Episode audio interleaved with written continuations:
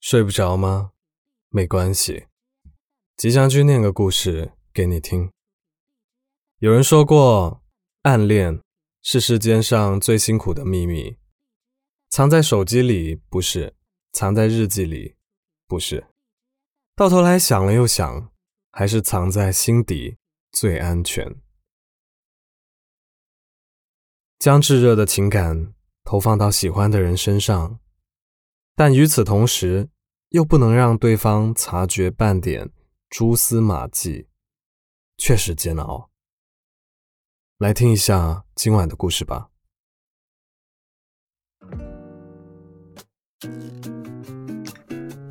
陈帆宇是我所有朋友里最铁的一个，虽然他长相很一般，但胜在有一双酷似彭于晏的眼睛。我是怎么认识他的？要追溯到两年前，我们还在大学读书的时候。那一年的大学生活臃肿、真实。借助学院的安排，我成为了图书馆的一个小管理员，每天用课余时间泡在这里，只为那一丁点的心安理得。夏季，天气炎热。馆内没有空调，只有几台摇摇晃晃的老式风扇。整个图书馆仿佛成了太上老君的炼丹炉，以至于我时常惦记着钟表，希望时间可以走快些，好让我早点出去透透气。陈凡宇是我在图书馆里唯一认识的陌生人，我对这个人印象很深。因为他总是最晚离开图书馆的那个人，每天等到了闭馆时间，他就会背起书包，走路飞快，让人产生一种生活被快进了十倍的错觉。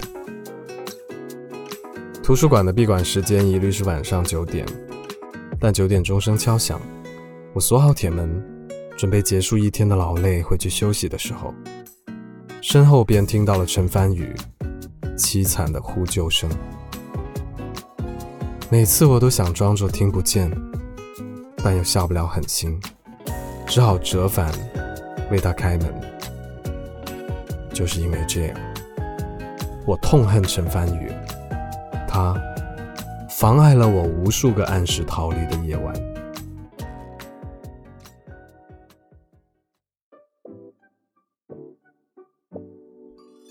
后来因为学业的问题，我辞去图书馆管理员一职。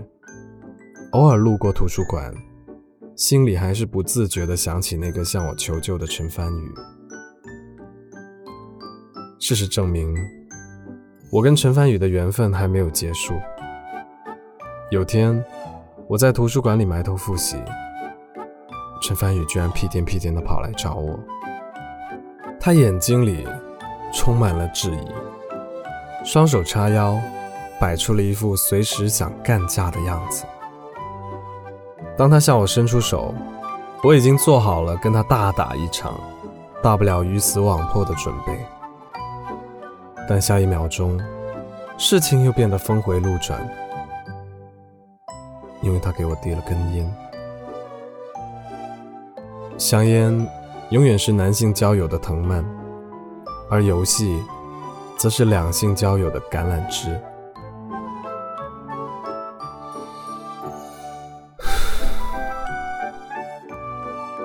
我深吸了一口，感觉烟是假的，味道比饭堂排气管排出的油烟气更加呛鼻。还没有抽到一半，我就偷偷扔了。我不认识你啊！我心里想着。要快速甩掉它，回到图书馆里头。毕竟手头还有数不清的作业习题等着我去做。或许是假烟起了副作用，干涩的喉咙让我咳得停不下来。陈帆宇见状，立马从隔壁的自动售卖机买来了一瓶水，还顺带帮我打开了瓶盖。算了算了，你记不起来也没有关系，但你能帮我个事儿吗，兄弟？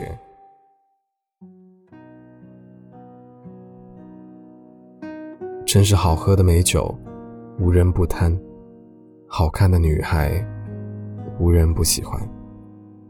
丁颖，那个被所有男生追着屁股跑的女孩，她是我们班的镇班之宝。五官精致得体，成绩名列前茅，还能歌善舞。明明不乏追求者，但始终保持单身。陈帆宇就是为了丁颖而来的。即便知道追到手的可能性不大，但年轻气盛的他，还是决定拼一把。最后，我们达成了交易协议，由我来负责向他禀报丁颖的日常动态，他负责帮我写一周作业。就这样，我们俩间接成了合作伙伴。每逢周一、三、五，我们准时在图书馆碰面。一手交情报，一手交作业。情报的内容无非是丁颖今天在课室上的日常琐事：吃了什么早餐，看了多少次手机，下课之后去了哪里。有了陈帆宇在学业上的帮助，我的日子也一下子变得轻松了许多。有天我心情大好。请陈帆宇去离校不远的大排档撸串。吃饱喝足之后，我和陈帆宇想要赶在门禁之前回到宿舍，于是抄了近路回去。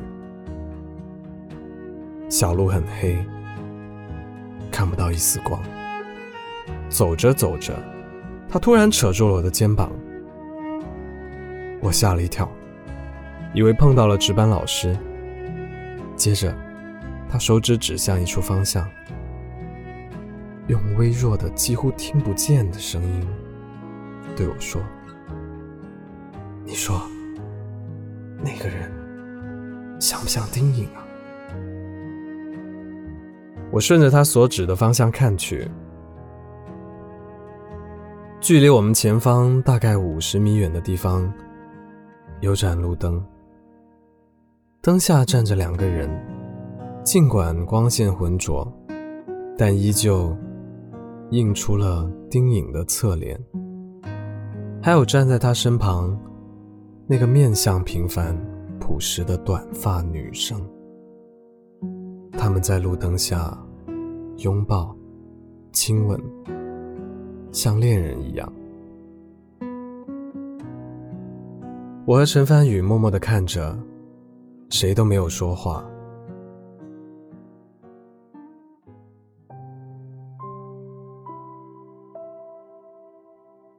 第二天，我们两个照常上课，跑图书馆，装作什么事情都没有发生过一样。但在私底下，我们都发了毒誓：谁要是把这件事情泄露出去，这辈子都单身。陈凡宇追不成丁颖，我们的合作关系也因此中断。我的作业又得由我自己来写，而他的喜欢则压在了心底。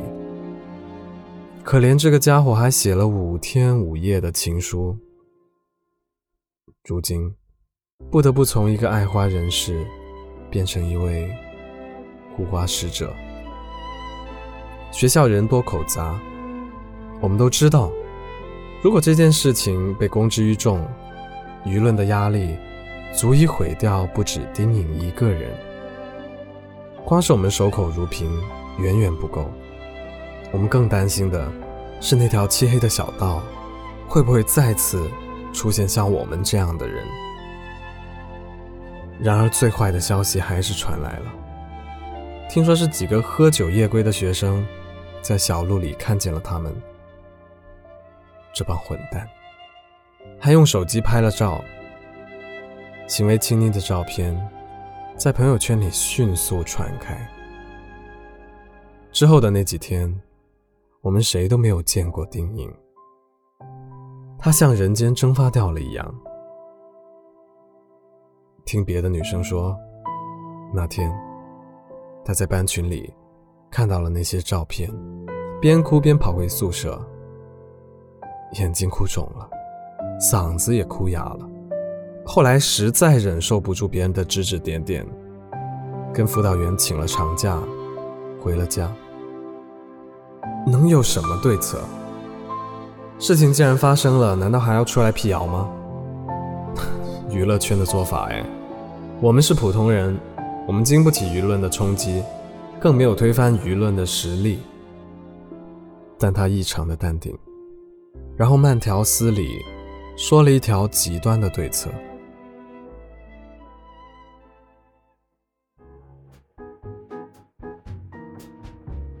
一件事代表一场舆论，舆论的本质是整件事情带来的热点和效应。它就像冬天里的一堆篝火，每个人都喜欢凑近了取暖。当温度达到最高点，便是让人最舒服的时候。可它终究会有熄灭、冷却的一天。到了那个时候，所有人都会一哄而散。陈帆宇的计划是制造一场更加盛大的篝火，来快速转移群众的视线。我听了他的对策，心想，还不如把那几个混蛋干掉，因为，因为这疯子居然胁迫我当他的男朋友。起初我打死都没有答应，还有半个学期就毕业了。我不想晚节不保，但谁能想到，几天过后，经过深思熟虑，我还是同意了他的对策。即便这次他没有给我递烟，也没有帮我写作业，为了让舆论的火焰烧得更加猛烈，我们选择在学校人流量最多的商业街公开谈恋爱。两个男生就这么在光天化日之下，手牵着手，从街头一路走到街尾，再从街尾走回街头。旁人异样的目光像机关枪一样向我们扫射过来，恶意的揣测在暗处发酵，我们的身上。仿佛被绑上了千斤巨石，举步维艰。不出所料，当天晚上班群上就出现了我和陈凡宇的照片。我没有做任何解释和回应。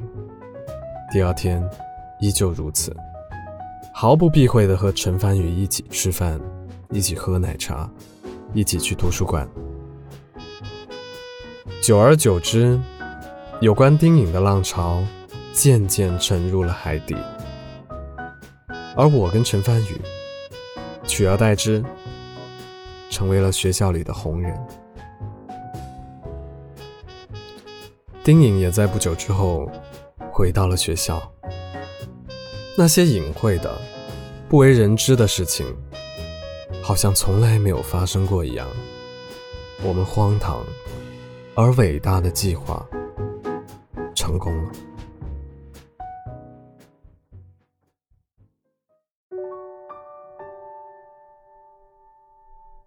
这么多年过去，我和陈凡宇的流言蜚语早就被后来的熊熊篝火燃烧殆尽。毕业后，陈帆宇去了北京的一家律师事务所工作，而我留在了广东。最近一次见到他是两个月前，他到广东出差，刚下飞机就打电话给我。让我出来叙个旧。我放下手头上的工作，向老板请了半天假。怎么着，也不能怠慢这位大律师。这个家伙梳了个大背头，样子没有多大变化，可能因为当了律师的缘故，说话的声音变得洪亮而清澈。见了面，我们再次谈起了那件旧事。毫不忌讳，但跟之前稍有不同的是，他突然质疑起我当年的妥协，迫切的想知道后来发生了什么事情。让我无条件答应帮他。我笑了笑，没有说话，因为那年我也同样喜欢叫丁颖的女孩。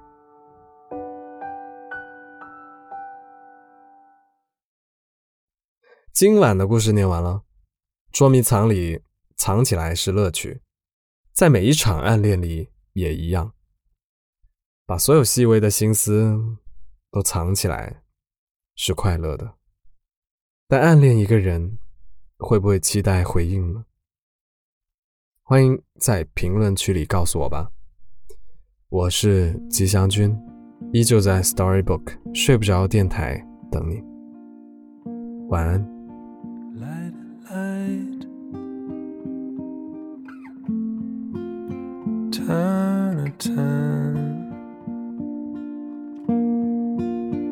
Dream a dream. Fight no fight, catch a flame. See the sea, star, and hold me tonight. touch your touch, taste your taste, fall a fall, kiss your kiss, catch a flame, see the sea. catch a star and hold